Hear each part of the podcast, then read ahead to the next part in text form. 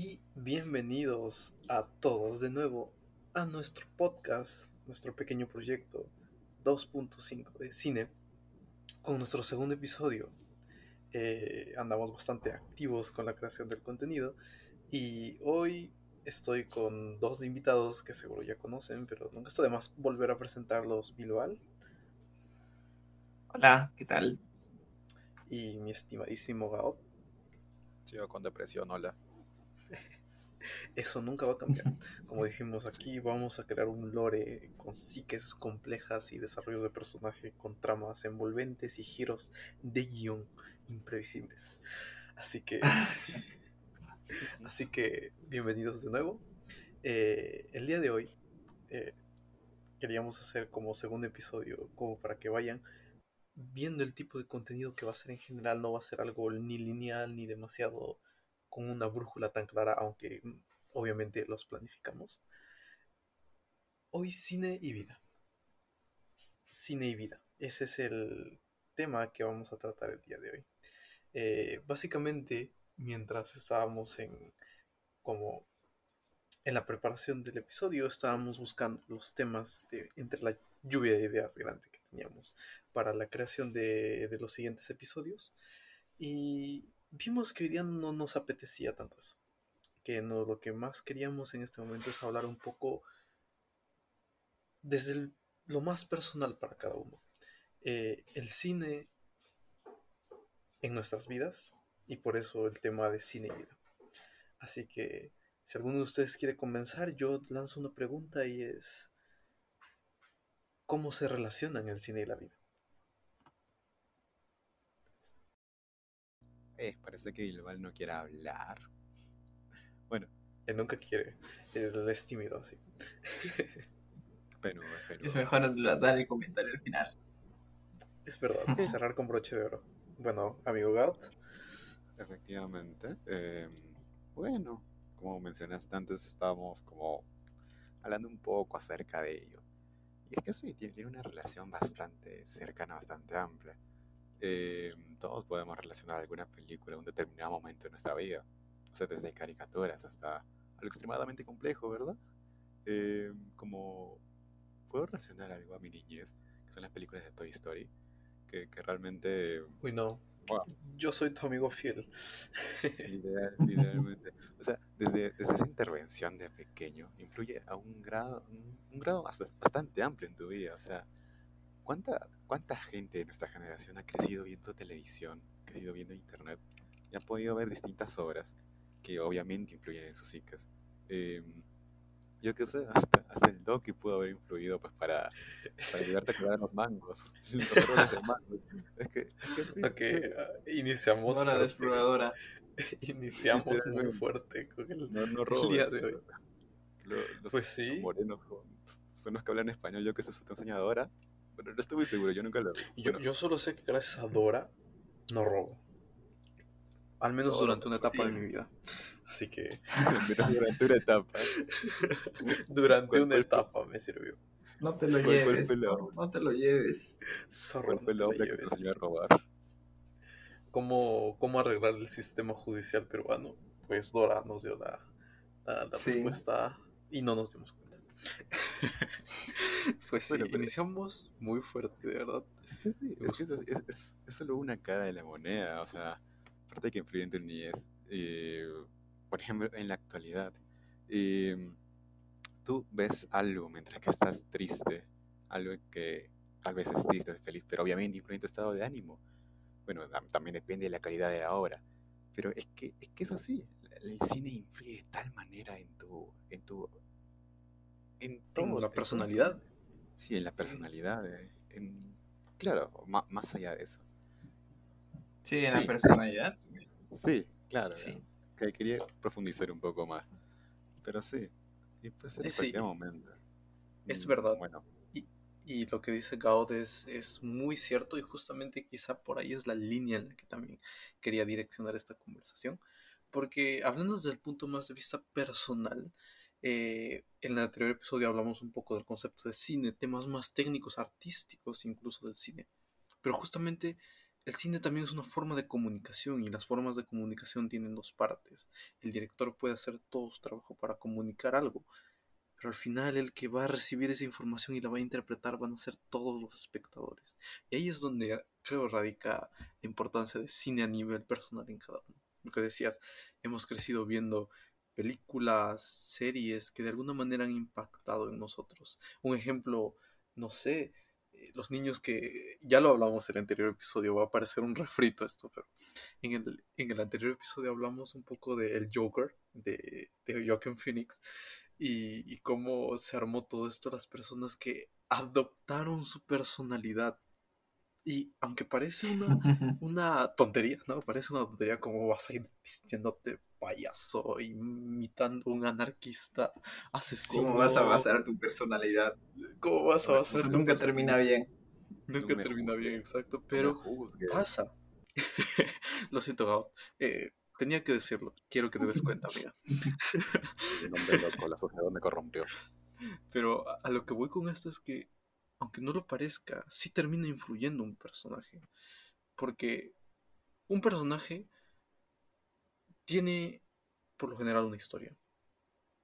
Tiene un trasfondo, el cual muchos de nosotros podríamos sentirnos identificados de alguna forma. Y el Joker de 2019 es un ejemplo porque representó una parte de la sociedad muy grande que se siente ignorada y vio esto como una salida a tener voz, lo más parecido a tener voz en ese momento. Y aunque evidentemente se tomó con más humor que otra, también tenía un mensaje social y político bastante profundo. Entonces, Entonces, el cine también puede tener mensajes sociales y políticos. sí, y a decir verdad, yo creo que es parte esencial del cine muchas veces. Barbie, el ejemplo más claro, ¿no? Pel- película hecha para público femenino y representar de que es también una parte en la que esta forma de entretenimiento debería empezar a, a, a tomar más películas de este estilo y además representar... Barbie tomó un, un invertir los roles, ¿sabes? Invertir los roles, la forma en cómo concebimos a veces a las mujeres en el, en el mundo real, lo cambiaron en este caso a los varones y hace que tenga un impacto, porque como espectador tú, siendo varón, dices, ok, pero ¿qué le están, cómo están representando a los varones aquí? ¿Cómo están haciendo inútiles, oprimidos y tal? Pero luego te pones al mundo real y no es lo mismo que pasa con las mujeres. ¿Y cuántas mujeres no pueden sentirse identificadas y querer un mundo como el de Barbie? Entonces, influye bastante el mensaje también. Obviamente yo siento que es importante la forma también. No por querer mandar un mensaje bonito, la peli- tu película está exenta de todo análisis crítico o de calidad, pero personalmente ahí es donde entra la subjetividad. Yo creo que el cine es una forma de conectar. No sé qué dicen ustedes.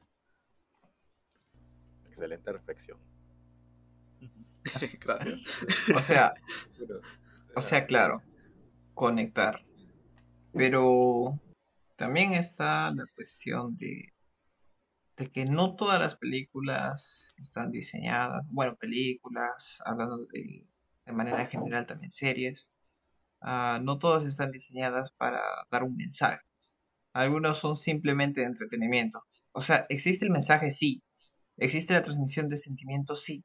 Pero ah, el principal objetivo, más que ese mensaje, es entretener. Entretener.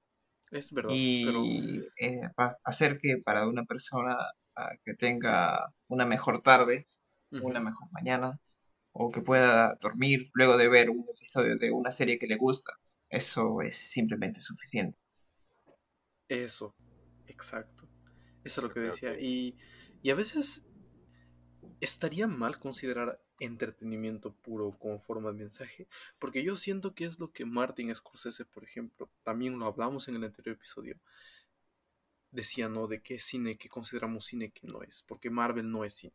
Y hablaba un poco del entretenimiento, incluso yo dije, ¿no? Que para mí las películas de Marvel eran como más un parque de diversiones, donde vas a divertirte. Pero si esa es su línea clara de lo que quieren transmitir, esté bien o esté mal, ¿no también cuenta? ¿O no debería contar? Tiene un amplio espectro. Es verdad, sí, es bastante, bastante amplio. Pero lo que decías yo creo que es lo más importante, lo que el cine como cualquier forma de arte sirve para expresión de emociones y en esa expresión de emociones todos somos humanos al fin y al cabo y muchos vamos a sentir esas emociones como propias. Encontrar una canción que ejemplifique con su letra lo que estás pasando. Por ejemplo, a quién no le ha pasado y la escuchas una y otra vez para sentir, para permitirte porque de alguna manera utilizas ese medio para canalizar tus propias emociones. Copandax. Pandax, Ando. ¿Cómo era eso? Música. Ando depre. Ando depre. Pongan pan. Pongan música de Pandax, no, pero sí, aunque no lo parezca. Pero si nos vamos ya hasta el punto, o sea, ¿Cuántas personas de verdad no sienten que la música de Panda les ayuda a lidiar con sus problemas de tristeza y depresión, por ejemplo? Es que, ¿sabes? Hay dos tipos de personas, las cuales escuchan la música triste para sentirse más tristes y no pues, para desahogarse. Bueno, claro, dentro de lo que cabe es un desahogo más, pero es que hay personas en las cuales escuchar música triste pues influye directamente a ponerlos más tristes, pero no desahogarse. Y está la otra, la otra parte que sí, que sí lo hace, ¿no? Claro. que, pero de alguna manera te ha ayudado a canalizar emociones. Porque también puede ser, ¿no? Canalizarlas y sentirte peor. También puede ser sentirte más triste y todo. Pero de alguna manera siento que, así como ese ejemplo de la música, en el cine también a veces es más vívido. Porque ya no solamente tu situación, a veces incluso ves la personificación de ti mismo en un personaje. También está el hecho de que muchas personas pueden inspirarse. Claro, o sea, y es un poco, ah, volviendo a lo de antes, pero de cómo ah, uno va sacando las ideas que tiene eh, en base a los personajes, porque nosotros, las personas, somos seres de imitación. Necesitamos ver para aprender algo. Necesitamos ver para imitarlo y así luego de imitarlo cuestionarse si eso que estamos haciendo está bien o está mal. Es muy cierto. Entonces, eh, esas ideas a veces ah, también pasan. Por ejemplo, en un lugar, en un hogar, donde los padres están ausentes. Entonces, ¿de dónde saca esa, esa, esa manera de actuar, esa forma de actuar? Esa imitación, esa imitación. Que esa imitación. Entonces, de, de la televisión, de aquello que vea. Es bueno, depende de las cosas que veas. Puede que sea malo, puede que termine siendo bueno, pero eh, esa, esa acción de transmisión de información de cómo actuar lo obtiene de las series que vea, de lo que vea prácticamente. Claro, es, es muy cierto eso. Y dentro de esa línea también, yo creo que dentro, o sea, lo que lo dijiste, ¿no? del el factor de imitación. Y sí, y yo siento que es que, al igual, el cine es arte, o sea, es, es, en primer lugar, el cine es arte. Sí, sí, sí, ya llegamos. El cine transmite, ajá, ya llegamos a eso hace rato y tiene, creo que un poder muy grande en las personas en el sentido de que por algo es un tipo de medio de entretenimiento tan consumido, incluso superior a otras industrias como la música o yo qué sé. Entonces... Es cierto, es cierto. entonces, ¿qué es lo que hace que tan tengamos un consenso tan grande en el mundo para ver películas? Porque le puedes preguntar, no conozco a nadie en este mundo que no le guste ninguna película o que no haya visto ninguna película, o que no tenga un personaje o algo en donde apoyarse. es norma general. Sí, es, norma, general. Entonces, ¿qué hace que sea tan global? ¿Qué hace que sea tan global para nosotros? Esa es la primera pregunta. Y creo que la respuesta la podríamos encontrar quizá en nosotros mismos. Quizá, igual podrías... que ¿Hay alguna historia, hay algún ejemplo que encuentres en ti mismo de esta influencia del cine? De esa forma en tu vida personal. Bueno, yo lo siento que es ah, un poco ah, debido a la cantidad de información que uno puede obtener en las películas. en las películas, en, eh, en las series. Siento que esos dos son los principales, ¿no? Las películas y las series. Sean este, animadas Sí. o no. Ah, Sí, ya sí, que eh, puedes... la información visual es muy poderosa. Es muy poderosa. Yo estoy, ah, yo estoy muy a favor de que ah, muchas personas, ah, ya que como mencioné, la imitación eh, se hace más que todo a partir de la parte visual. Sí, es verdad. Entonces, eh, el Es hecho más de fácil de que procesar también. más fácil de procesar, sí, mucho más fácil de procesar. Es eh, mucho más fácil que tener un concepto abstracto en la mente, eh, que mejor simplemente lo ves y ya. A ver, ahora, partiendo de eso, ah, a mí, a mí me gustaba mucho lo que son ah, las, las caricaturas de, ah, de cartoon. Oh, ok. a mí también me de... Las de, te Sí, refieres sí, a las de Cartoon sí. Network, ¿no? Sí, las de Cartoon Network.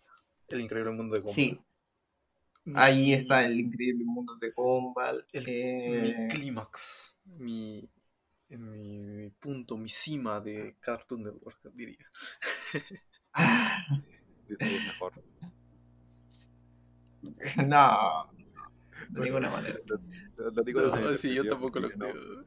Yo, yo en mi niñez no Ya. pude ver Cartoon Network por, por el cable. bueno, sí. Ahí Por eso- también por entramos. eso- Porque no había las condiciones económicas. Claro, también está eso. También no es curioso. eso, a- sino a- por- ahorita que mencionas eso, claro, de repente lo podemos ver más adelante, pero las influencias, el tipo de, de películas, el tipo de contenido cinematográfico que uno va a ver está limitado también a, a Es las a- económicamente y socialmente. Es muy cierto. Es Claro. increíblemente cierto. En, mi también- caso, yo tenía la condición, claro, terminando la, la idea anterior, en mi caso yo tenía la condición de de repente poder ver ah, algunas caricaturas ah, que solo se transmiten aquí eh, por cable, porque de repente tenía la condición económica como para poder permitirme eso, aunque solo por ciertos periodos de tiempo. Mm, porque este, no es algo que veía constantemente en todo el año, sino Claro, solo claro. ciertos meses. Eventualmente, claro. Sí, y eso de hecho hasta terminó dándole más importancia de lo que debería, porque era como que algo especial que podía ser eh, una, un corto periodo del año.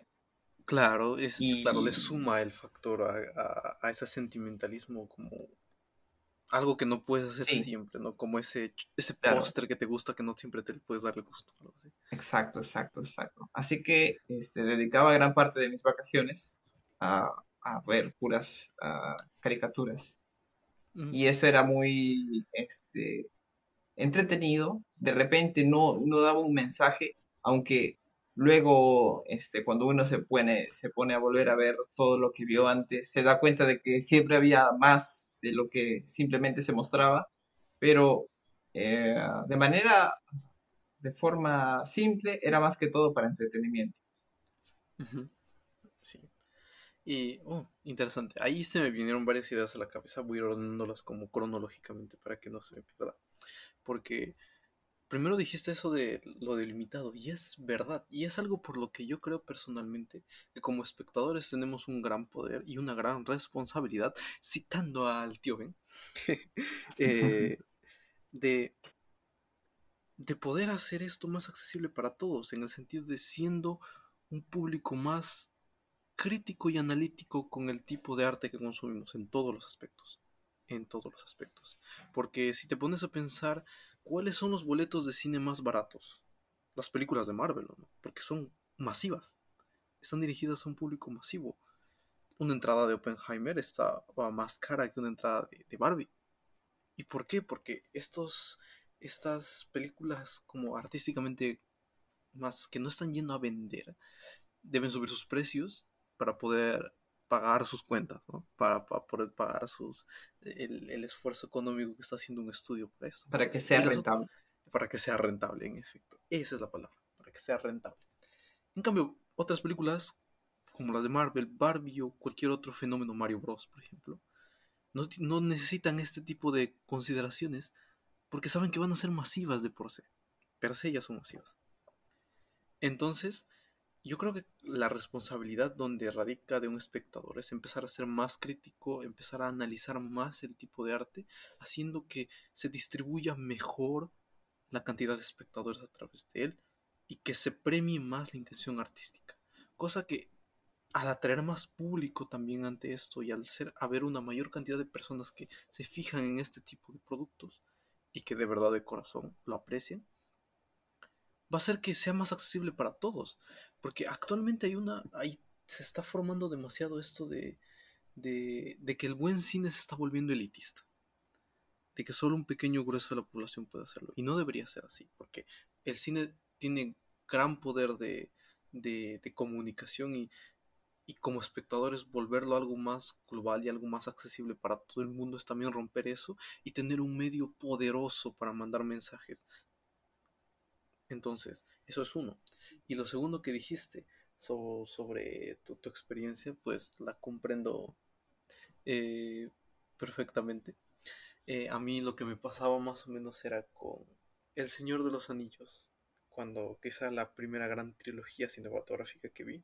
Antes de eso, eh, crecí en una casa en la que no les gustaban que vea dibujos animados así. Entonces me hacían ver documentales y cosas así, ¿sabes?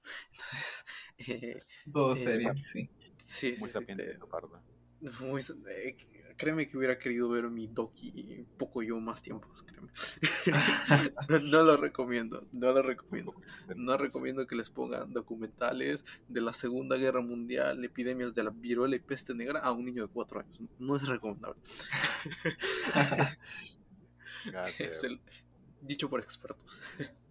Pero ya fuera de eso. Es muy interesante cuando me... esos documentales. Porque yo, yo, una vez recuerdo que vi un documental de qué pasaría si los extraterrestres llegaran. Creo que en Mystery Channel o... Sí, sí, sí, sí. No, no, no, no. Pero era tanto eso. Y luego de eso tipo te llevas la pregunta. ¿Existen los, entonces existen los extraterrestres? Sí, me confunde más. Sí, pasa, sí pasa.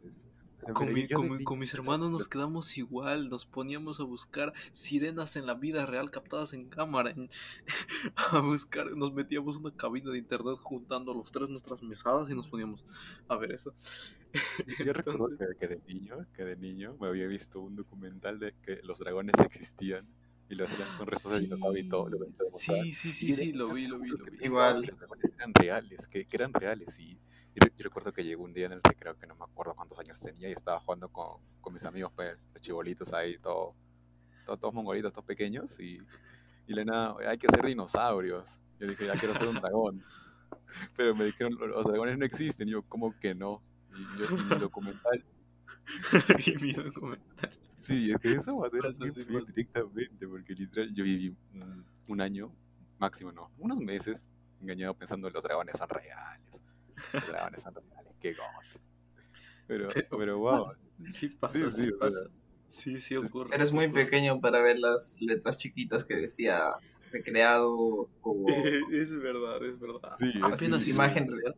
Apenas si sabías leer y te vas a te vas a meter a buscar dos pequeños detritos, ¿no? Pero sí, así que si algún padre de familia escucha esto, por favor, sigan poniéndole poco yo a sus hijos. La granja de Zenón, todas esas cosas. Continúe. Continúe. Pero a lo que iba con mi punto es que comprendo lo que decía Bilbao, porque de niño como me hacían ver ese tipo de cosas porque eran más educativas, ¿no así? Cuando encontré un espacio para ver, no podía ver dibujos animados porque eran muy infantiles y cosas así, y tal, cosas así. Pero una película así más, sí la podía ver porque era como para más grandes y cosas así. Entonces, yo me impresioné. Yo me impresioné y era algo que nunca había visto, una experiencia que nunca había vivido. Y, y como yo también tengo un gran gusto por la literatura, empecé a leer los libros y cosas así. Y empezó a meterme quizá el mundo que más me gusta, que es el mundo de la fantasía medieval, ¿no? El tipo de género. Y se volvió como... Tiene esa especialidad porque fue el que me sacó de eso, el, un lugar de escape. No sé si se mentira. Claro. Un lugar de. eh, tenía, tenía Eso, ese- un lugar de escape. Un lugar de escape para muchas cosas.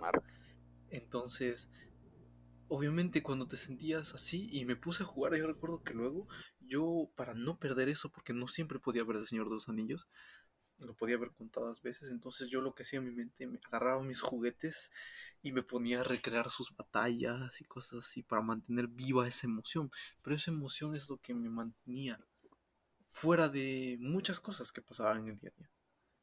Entonces, esa, e- eso, creo que encontramos la palabra, un lugar de escape. ¿Para cuántos no? Quizá para ti, Gao, también funciona así, un lugar de escape. Y bueno, eh, creo que está teniendo problemas ahí. Pero entonces, Gustavo, si puedes continuar con la, con la charla. Sí, sí, sí. Ah, este, en lo, lo que mencioné antes, este, yo era, yo era muy fan, continuando. Es que, es que, es que sí, me gustaba mucho, me gustaba mucho. Era, era fan, por ejemplo, de, ah, de Hora de Aventura, de, Ajá, de un ahí- show ahí- más. ahí puedo hacerte un pequeño inciso. Sí, ¿Sientes que de alguna manera eso ha influenciado en el tipo de cine y cosas así que consumes hoy en día? Oh, por supuesto, es recontra, recontra influyente lo- las cosas que uno consume ah, cuando es muy pequeño. No sé, pongámosle desde los 4 a 6, 8, 9 hasta 10 años. Yo creo que es muy influyente los gustos que, uno tiene, porque, a ver, de repente este, tú mencionas eh, que te gustaba muchísimo eh, las, ah, las películas que eran ambientadas en un entorno, por así decirlo, más real. Claro, ah, porque cuando hablamos de un entorno medieval es hasta cierto punto un entorno real en el pasado, Pero sigue siendo real. Por otro lado, a mí me gustaban mucho más las caricaturas y sinceramente, ahora este, yo hasta preferiría ver una, una película animada, algo animado, hasta antes que una película real, Actuado, por así decirlo, actuado. Mm, Spider-Man, Spider-Man. Spider-Man, no, sí. Yo Sí. encantado. Hace, hace- Yo, yo tengo esa es- preferencia por la animación. Mm, eso es Y interesante. ahí se va viendo esa influencia que tuvo en mí. Mm, ¿Qué sabes qué pasa? Eh, a mí también, en una parte, pues me encanta la... Hace unos meses estaba algo deprimido por temas personales, bueno, me dejó la novia. Y, tipo, yo quería ver algo para distraerme. Y, y tipo, no, no me atraían las, las obras actuadas por sí mismas. Había contadas obras que me, que me, que me atrajeran. Actualmente estoy un poco más estable y ya, pues, ya veo cosas que, que sí, que son más variadas. Menos ya, ya no tanta animación. Pero que en ese tiempo solamente quería ver animación. Y yo decía, un- en un momento me pregunté, ¿por qué? Tipo, yo pensaba que era, bueno, me- yo mismo me di la respuesta que era, siento que esto es más feliz. Y yo Mm. busco eso, yo busco eso. Recuerdo que, que me vi, ¿cómo se llama esta serie? Una serie de Netflix, creo que es Cognito Inc. o Trabajo Incógnito, no me acuerdo. Pero Ok. es que, es que esta serie me- es, es como un tipo Ri- Rick and Morty, pero con una mujer y, y que, que maneja Estados Unidos. Ok, tipo- ya, creo que, creo que me suena. Desde las sombras. Desde las sombras. esa, esa misma, esa misma. Y Sí, es Cognito Inc. Sí. sí, te, te juro que una- e- esa serie, yo no le hubiese dado una oportunidad no haber entrado en, en ese estado pues, de, de deprimido. Aparte, Mm, tampoco buscaba obras, obras que sean animadas. Pero es que es, hay un punto de tu vida en el cual pues, buscas algo en específico para, para tratar de sobrellevar. Y, y pues ese, fue el punto. Recuerdo que también vi, vi otra serie, aunque no me interesaban mucho la- las, series actuadas. Me vi Da- Daybreak y te juro que me la acabé ese mismo día. O sea, me acabé dos series en un día.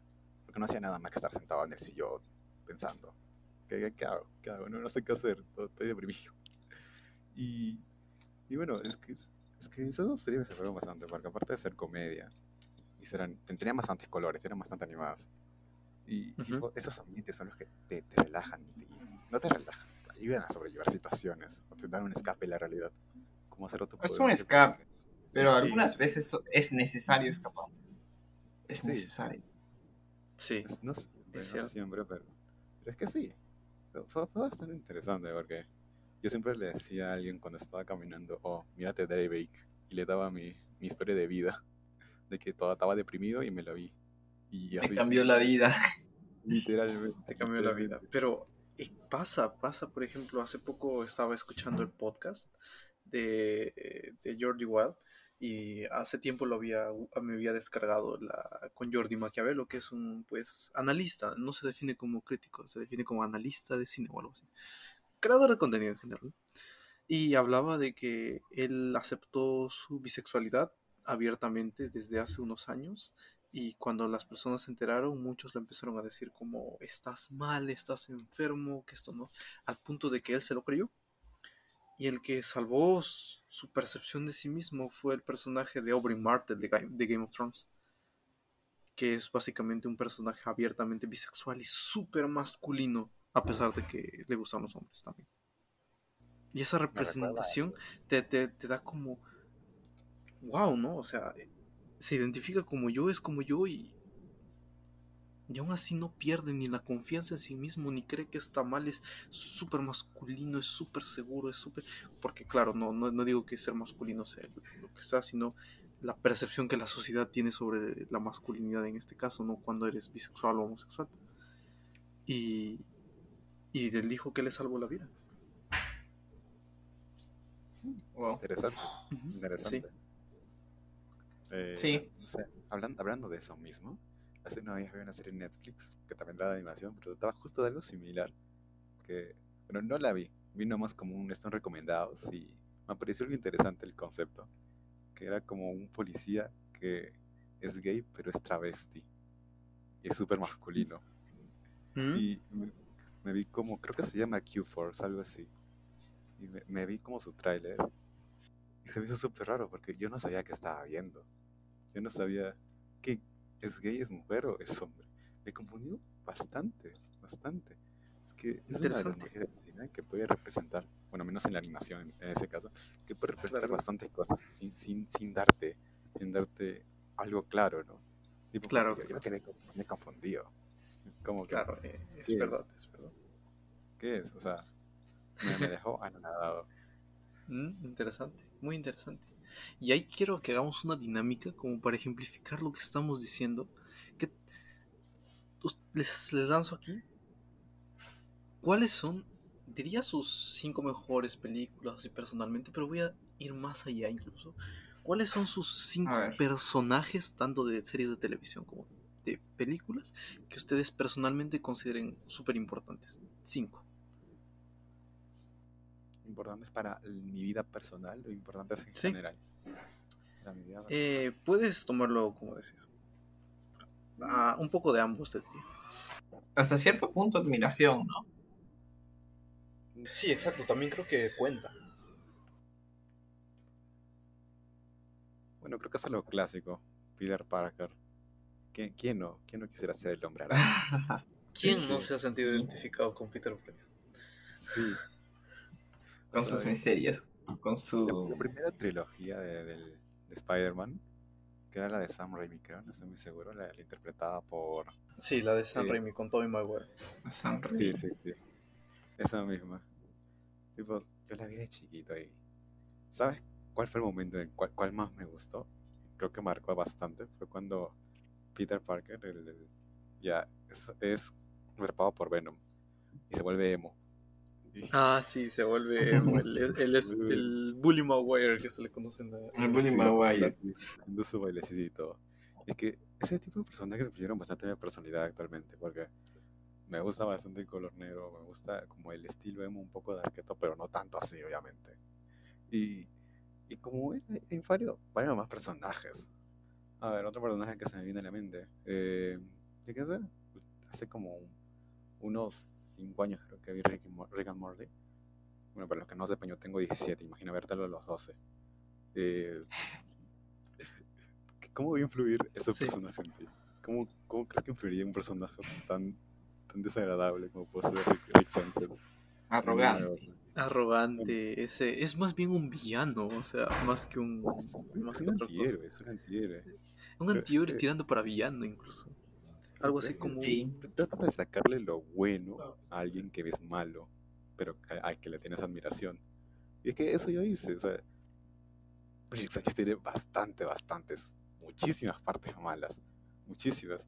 Pero es que luego puedes ver ciertas reflexiones y te das cuenta que no es totalmente malo. Quiere a su familia, a pesar de no demostrarlo.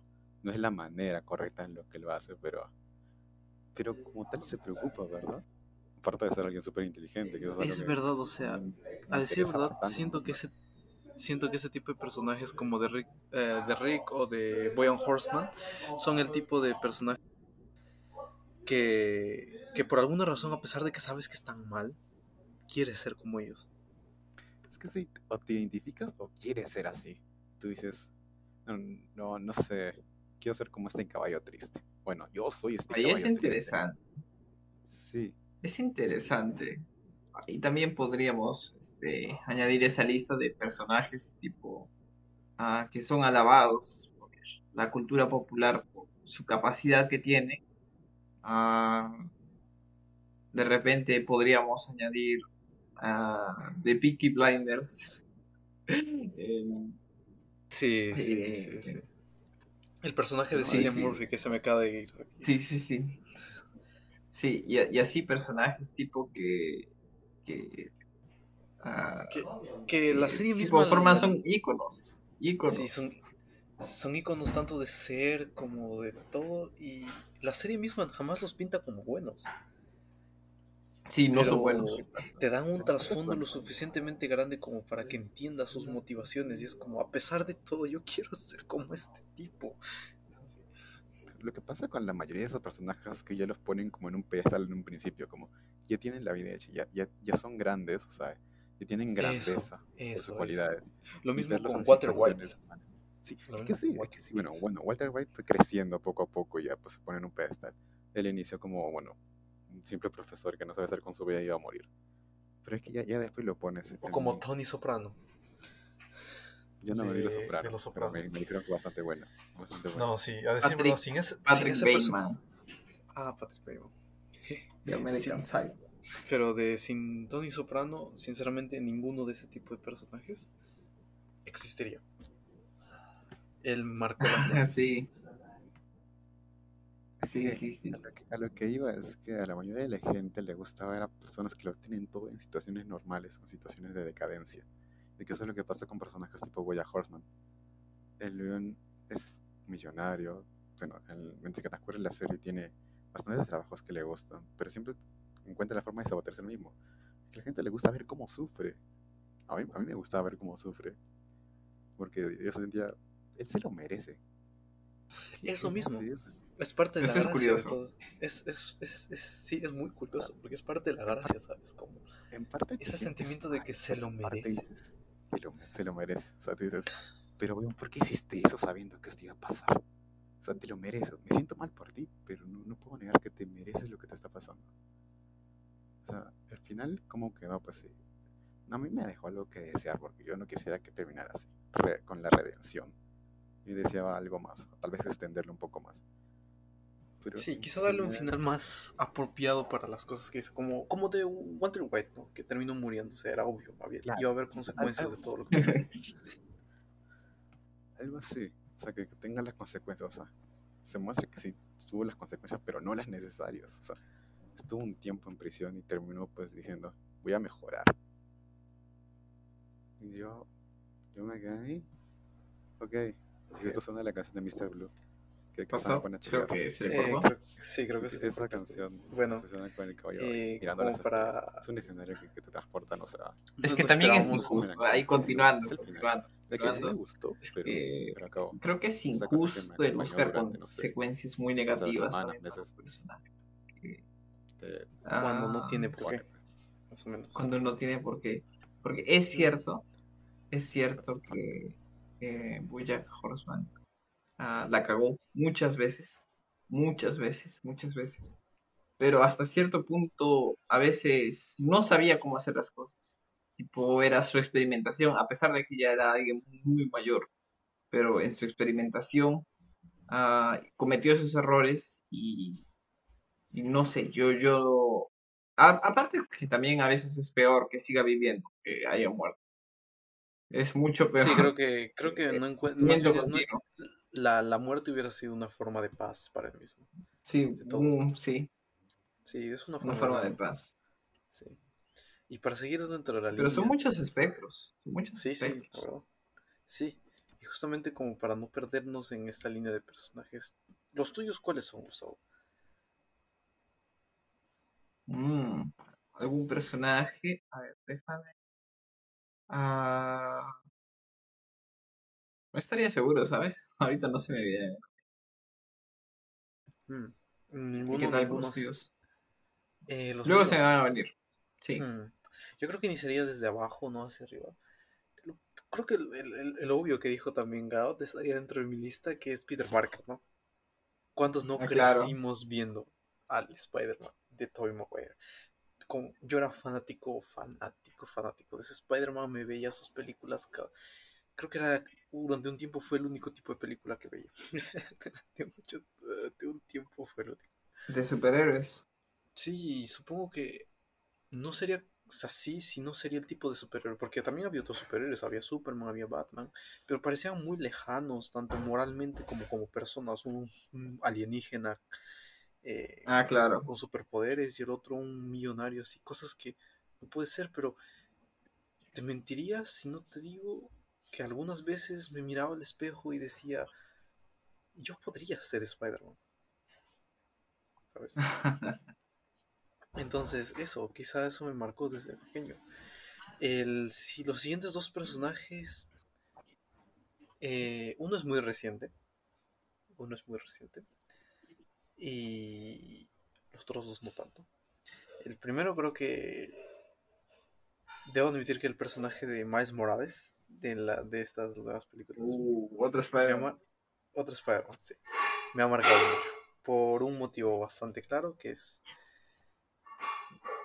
que representa un poco la apertura de eso, porque aún así a pesar de, de Peter Parker, o sea, mostrarte otra cara de Spider-Man diferente, afro afroamericano, latino descendiente, cosas así, ¿sabes? Es como amplían más el mito de que literalmente cualquiera puede llevar esa máscara. Y el viaje Eh. Interesante. volvió nuestro querido. Y solo podía volver con una frase legendaria. Entonces, entonces va- sí, mientras- muy bien logrado las frases de, de, de el- las ideas generales de Spider-Man que Stan Lee planteó de cualquiera puede ser. Sí, Porque si tú te sientes identificado de esa manera, entonces sí está muy bien logrado el personaje. Sí, yo diría que sí. Yo, yo diría que sí. Y, y con eso también, eh, es lo que te decía, ¿no? El, el viaje personal que tiene porque es un poco junta varios factores. No solamente el peso de ser un... de, de llevar el mito de Spider-Man como lo llevaría Spider-Man, sino también la presión que tiene. Y es en la primera película, el mensaje de expectativas creo que es uno de los más poderosos que tiene, porque muchos de nosotros, las personas del día a día, nos vemos sometidos a expectativas que tienen, desde nuestros padres, nuestras familias, hasta incluso expectativas de nosotros mismos. Y no lo sé. Siento que dentro de esa línea de eso eh, un, un viaje personal, un entendimiento de algo bastante poderoso a nivel narrativo y que muchas personas se pueden sentir identificados con eso.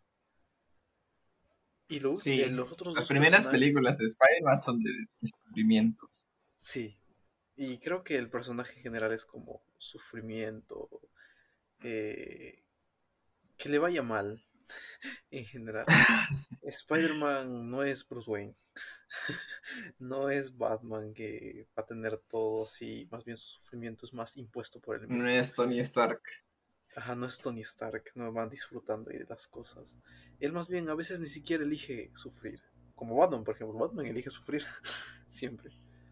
Sí. Pero Sí, ahí está nuestro querido regreso. Volviste. Batman soy yo. Pero. Sí. Continuamos, Pero- continuamos. Pero Spider-Man técnicos, pero ya, ya estamos ready, Es estamos forzado elegir entre su propia felicidad y. y el hacer bien su trabajo. Y es su elección.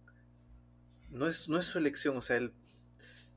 Es su sentido de responsabilidad. Y creo que es algo interesante porque muchas veces lo que a veces nosotros, las personas del común, tenemos que afrontarnos. Muchas veces tenemos que hacernos cargo de responsabilidades que a veces no nos traen la mayor felicidad, pero las hacemos.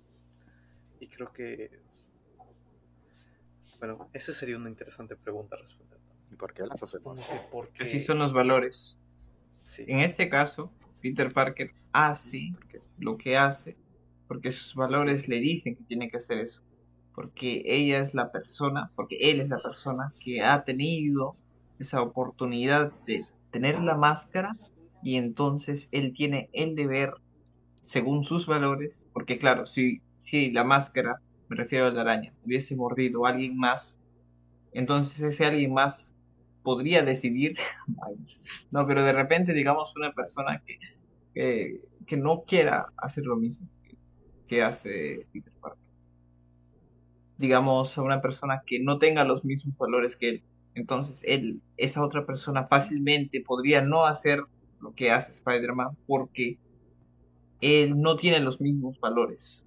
Pero si le tocó llevar la máscara a alguien que tiene los valores, entonces sería fallarse a sí mismo y a sus valores, porque ese es, primero es una labor de él mismo, luego es la labor social que llega a hacer, pero primero es de sí mismo.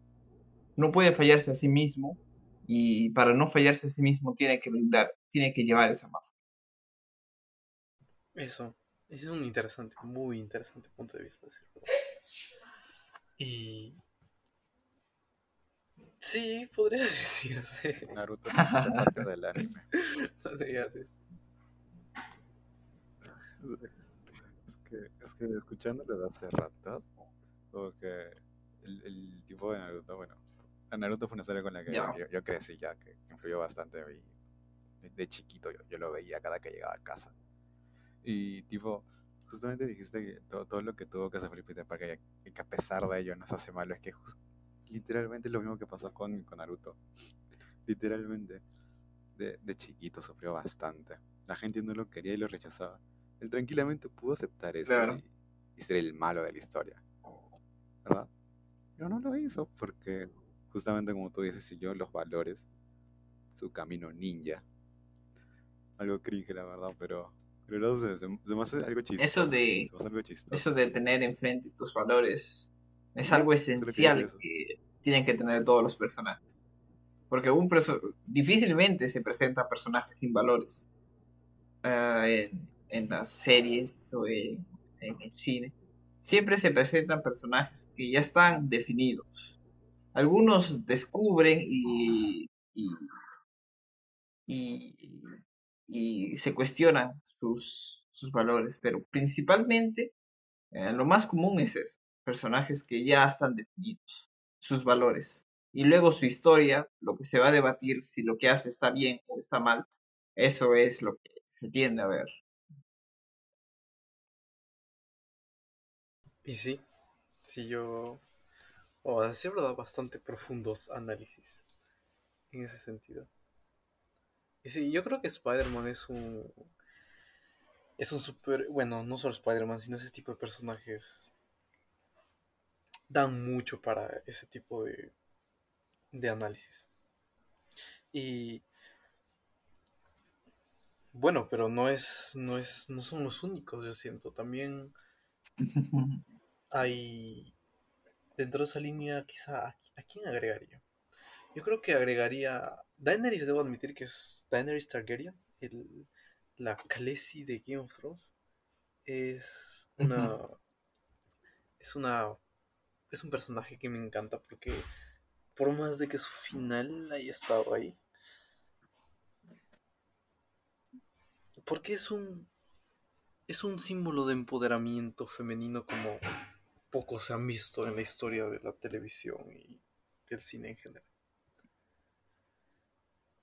Y no sé si sea el más adecuado para hablar de eso, pero sinceramente, como espectador, el poder que tiene. O sea, no, no te imaginas la cantidad de personas que querían que un personaje femenino sea la regente, reina y todopoderosa mandataria absoluta de un mundo patriarcal a más no poder porque es un mundo medieval. Y eso me parece increíble porque, o sea, es extrapólale eso al mundo real y lo que sería. Lo que sería de verdad. Entonces. sí, o sea, eso, ¿no? Una presidenta mujer. Sería una sociedad matriarcal. ¿Qué le hace falta? Patriarcal, sí. Vamos, Keiko. Entonces, Ah, mentira, no apoya a eh, Keiko. me parece fantástico lo que puede llegar a lograr un personaje. Y a veces no, no, algunos no se ponen a pensar en la magnitud de eso y la magnitud de la cagada que le hicieron por eso. Luego lo que hicieron con el personaje. Pero, y por último, otro personaje que me marcó mucho y que siento que yo decía, empatizo con este personaje. Hay, dos, hay dos con los que me parecen muy paralelos. Es, uno es Tyrion Lannister, también de Game of Thrones. Que me parece fantástico. Uno a lo mismo, o sea, es que, bueno, con Game of Thrones ahí no voy a hablar de finales, pero. pero la construcción de Tyrion era de las mejores que jamás he visto. En un personaje. Increíble. Desde el arco de todo lo, su dualidad moral, de, de las cosas que hace, porque lo hace todo fantástico. Y creo que el último que que el último personaje que diría sería justamente Tony Soprano. Porque Tony Ojalá. Soprano también es un la cantidad de personajes que dio a sin Tony Soprano la mitad de las grandes series y películas con esos antihéroes ese personaje de que está haciendo mal y aún así es el protagonista y todo, no existiría. No hubieran llegado Los muchos protagonistas malos. los protagonistas malos. Sentó las bases para cambió el cine, cambió la televisión, literalmente. Entonces, un personaje que sea capaz de hacer eso, porque lo que decía, o sea, ya, ya no es solamente a nivel personal, sino lo que le ha otorgado luego a series, películas que han formado parte esencial de mí mismo. O sea, y cuando lo vi dije, wow, de verdad, es vaya genialidad de personaje. Entonces yo creo que esos serían los personajes que más, que a nivel personal más aprecio les tengo. Un poco variados. Un poco variados. Sí, sí, un poco variados.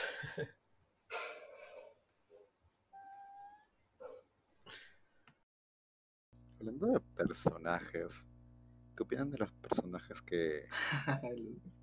Bueno, de los personajes emos en general? O sea, o sea yo, yo, yo pienso, yo pienso que va muy directamente relacionado con algo que es eh, la normalización de la Eh, depresión. si lo- sí, sí, sí, sí te escucho, Mm, pero si lo puedes volver a decir, eres libre de hacerlo. Claro, claro, o sea, es que va, va normalmente relacionado con la, la normalización de la depresión. Porque, bueno, actualmente cualquier persona puede decir tengo depresión así de la nada. Es que es un tema serio que mucha gente lo, lo toma a la ligera. Pues que eso tiene un punto bien, bien, bien incrustado con estos personajes. Porque uno ve a, aquellos personajes que son así y tipo dice, ah, qué chévere que son, ¿no? Pero no, sabe cómo es que es que es la verdadera cara de la moneda, cómo es que esto, cómo es que llegaron a ese punto, ¿no? O sea, dices, oye, qué, qué, qué cool que se ve él, quiero ser como él, quiero imitarlo. Y pues for- formas parte de, de esto que, que está mal, que es normalizar. Claro, una, personajes con una psique ¿ustedes qué distinta. opinan de, de esos personajes? Personajes con, con no héroes, no así, sino más un, un personaje triste. simplemente un personaje triste, un personaje... Bueno, es que si ca- cada, cada serie tiene uno, Uno que siempre se representa como el callado, el que es interesante, el que, que atrae a toda la gente, atrae a todas las vistas. O sea, Sí, la, la verdad, ¿qué opinan acerca de ello? supongo que es algo que no me he centrado, pero sí entiendo a lo que vas.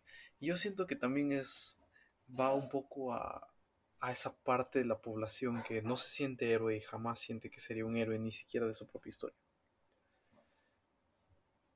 Y tener tan solo un Están más desenlace, acompañados con la culpa.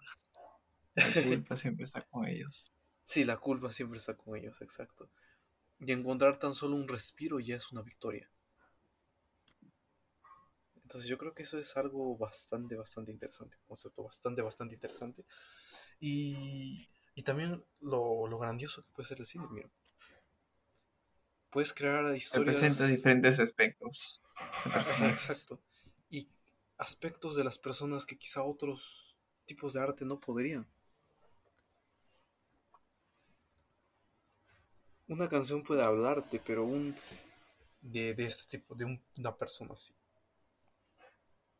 Pero en el cine, encima de que sea una canción, que te ponen una canción de ya por sí habla sobre eso, te representan al personaje con una historia completa. Entonces es como lo poderoso que es el cine.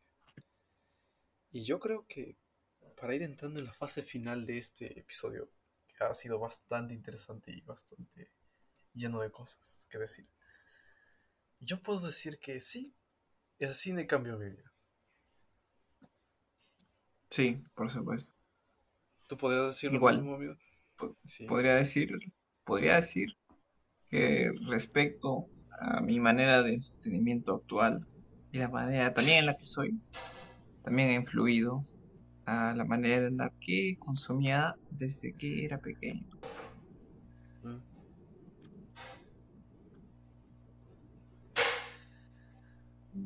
De que tiene influencia, tiene influencia. Yo creo que sí tiene mucha influencia. en general, no. O sea, sí, te- tiene su influencia bastante grande, pero es que hay más cosas, o sea, videojuegos, como un mismo podcast puede hacerlo. O simplemente ver videos en YouTube. Hay muchas cosas que pueden cambiar, que pueden influir en tu, Es cierto. en tu, Sí, eso es en tu verdad. desarrollo personal. Tienes que sí forma parte de ello, pero no diría que es lo que te marca. Bueno, claro, hay personas a las cuales sí, sí, sí le puede marcar. No sé, en mi Ok, caso no- También es una forma de verlo. Siento que no es así. También es una- Y también es un poco de, de también lo complejo que es este mundo, ¿no? La percepción de cada una de las personas. Y sí. En general hemos hablado bastante cine y vida. Cine en nuestras vidas, en cine en la vida. Y yo creo que desde ahora podemos verlo, la magnitud que a veces no le damos a este tipo de contenido y que es muy poderosos. Y como lo que decíamos, ¿no? Es un conten- es una forma de contenido que no conozco a nadie en el mundo que no de alguna manera no lo consuma y es tan global que quizás sea el medio, uno de los medios más masivos y poderosos que tenemos como especie para transmitir cosas. Sí, poderosos, como dijiste, justo ahorita se me vino a la mente el hecho de que en la Segunda Guerra Mundial se dio cuenta, ah, se dieron cuenta del poder que puede tener eh, la propaganda a través de ah, visual y también eh, este, este, para compartir a las personas las ideas Mm, sí. para, para plantear eh, la idea, por ejemplo, aquí, aquí no, no, pero allá en Estados Unidos, este, contra, contra los nazis y ella mismo en Alemania, eh, a- a- reafirmando las ideas del partido nacional socialista que había. Sí, sí, sí. Y Y muy es- poderoso, por eso, muy poderoso. Sí, muy poderoso. Y también lo mismo pasó en la Guerra Fría contra el, el comunismo y Rusia y la Unión Soviética en ese entonces, con películas como Rocky y así. Y Sí, sí, es un arma muy poderosa que tenemos. Y por eso creo que, como reflexión final, como espectadores también debemos empezar un poco a apreciar más y, y pensar más en el arte en general que consumimos. porque en nuestras manos está también llevar muchos mensajes positivos, cambiar muchas vidas, darle más foco a artistas que tienen una gran propuesta detrás y no solamente consumir por consumir. Entonces, eso creo. Ha sido un gran episodio el día de hoy. Eh, demoró bastantecito, pero creo que se cocinó parejo. Y yo lo disfruté bastante. No sé ustedes qué dicen. Joder, sí. Sí, Sí. la verdad fue muy bueno. Siempre es bueno, Siempre es bueno siempre hablar. es bueno hablar, escuchar, cómo se de las cosas. hablar. Totalmente. Eh, bueno, eh, para nuestros oyentes, no olviden checar los links que tenemos puestos en, las en la descripción de este podcast. Eh, y sigan escuchándonos, que muchas más cosas se vienen en el futuro. Este es apenas el inicio. Nos despedimos con esto. Conmigo será hasta la próxima. Adiós. Bye bye, no tengan depresión.